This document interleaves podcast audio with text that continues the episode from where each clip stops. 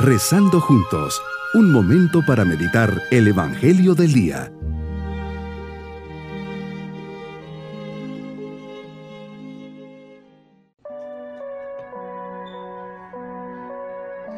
Les saludo en este día, tercer domingo de Pascua, siempre puestos a la escucha del Señor, unidos en familia, le pedimos su gracia y cariño. Meditemos el Evangelio de San Lucas capítulo 24 versículos 13 al 35.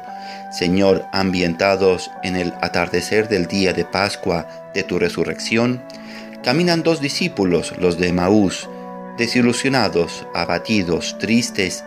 Ellos regresan de Jerusalén a su pueblo. Ha pasado aquella experiencia que parecía que iría a cambiar sus vidas y la vida del pueblo todo ese edificio que se fue construyendo a lo largo de estos tres años, en cosa de tres días, se vino abajo. Nosotros esperábamos. Ellos se habían construido un proyecto, parecía que ese Jesús era la auténtica solución en sus vidas. Aquellos momentos vividos contigo fueron los momentos más intensos y felices de sus vidas, tantos así que lo habían dejado todo para seguirte. Pero era Señor aún un Cristo muy humano un Cristo que no debía pasar por el sufrimiento, por el dolor, por la cruz y menos por la muerte.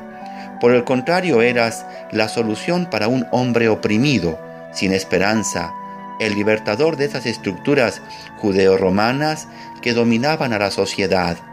Señor, ¿no nos cuesta también a nosotros aceptar y entender por qué la vía de la salvación y de la felicidad deba pasar por el sufrimiento y la muerte?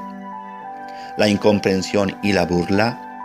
Pienso, por ejemplo, hoy en nuestra vida familiar, cuántas cruces y sufrimientos tenemos que experimentar y lo difícil que es permanecer fiel, comprender a nuestro cónyuge, a nuestros hijos, el ambiente que nos rodea. ¿Qué es lo que falta? Dejar de ver las cosas solo a un nivel meramente humano metidos en su mundo, en sus problemas, en sus cosas, en sus proyectos, en su pasado. No son capaces de descubrirte que caminas con ellos. Cristo, no nos abandonas. El peligro es no descubrirte.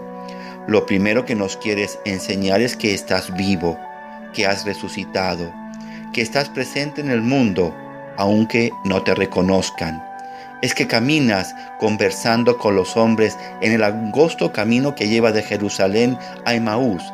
Esta es la expresión plástica de que caminas junto a la humanidad, aun cuando ésta esté distraída, no piense en ello, hable de otra cosa y en otros términos, y no tiene la capacidad de reconocerte. Qué peligroso es estar tan absorbidos en nuestras cosas, en nuestros trabajos, en nuestros problemas, en aquellas desilusiones que tocan nuestra vida y que no seamos capaces de admirar tu mano amorosa, esa mano divina que tiene el control de todo. En pocas palabras, nos hemos insensibilizado, por eso ya no tenemos la capacidad de descubrirte. Vivimos en una rutina que nos cansa mucho.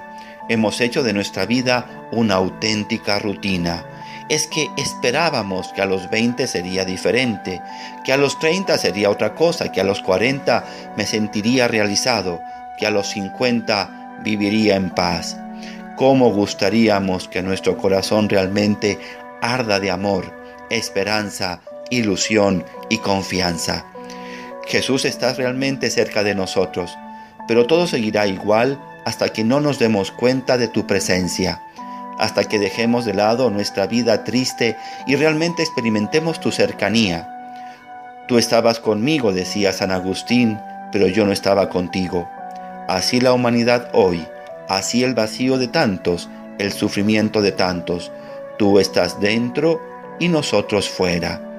Señor, te das a conocer antes que nada a través de la palabra de la Sagrada Escritura fue al escucharte explicar las escrituras cuando el corazón de los discípulos comenzó a abrirse, a sensibilizarse y a recibirte.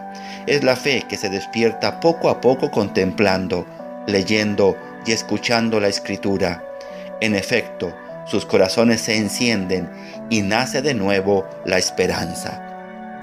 Lo anterior es aún la preparación, el encuentro verdadero, el abrirse de los ojos de tus discípulos, el comprender está reservado a un momento más íntimo, el de la comunión, sentarnos a la mesa contigo.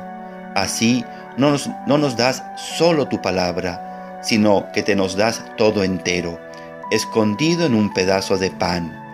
A Jesús se le reconoce al partir el pan. En ese momento el sacramento ilumina, tu palabra se hace luz. Es ahí cuando llega el culmen nuestra experiencia de ti. Así la Santa Misa se convierte en el momento donde estamos llamados a hacer tu experiencia, palabra y presencia. Si salimos de la misa como llegamos, realmente tenemos que decir que no hemos hecho la experiencia de Cristo resucitado. Hay un detalle que no podemos olvidar. Tengo que invitarte a que te quedes con nosotros. Mi propósito en este día es la experiencia viva de Cristo en la Eucaristía, vivirla como encuentro con su palabra y presencia. Mis queridos niños, Jesús sale al encuentro de dos de sus discípulos que van de regreso a Maús. Poco a poco se les va revelando y les va abriendo su corazón a través de las escrituras y luego al partir el pan. Dos lugares tan importantes para descubrir a Jesús, el Evangelio y la Escritura. Pidamos del Señor su bendición y la bendición de Dios Todopoderoso, Padre, Hijo y Espíritu Santo, descienda sobre nosotros. Bonito día.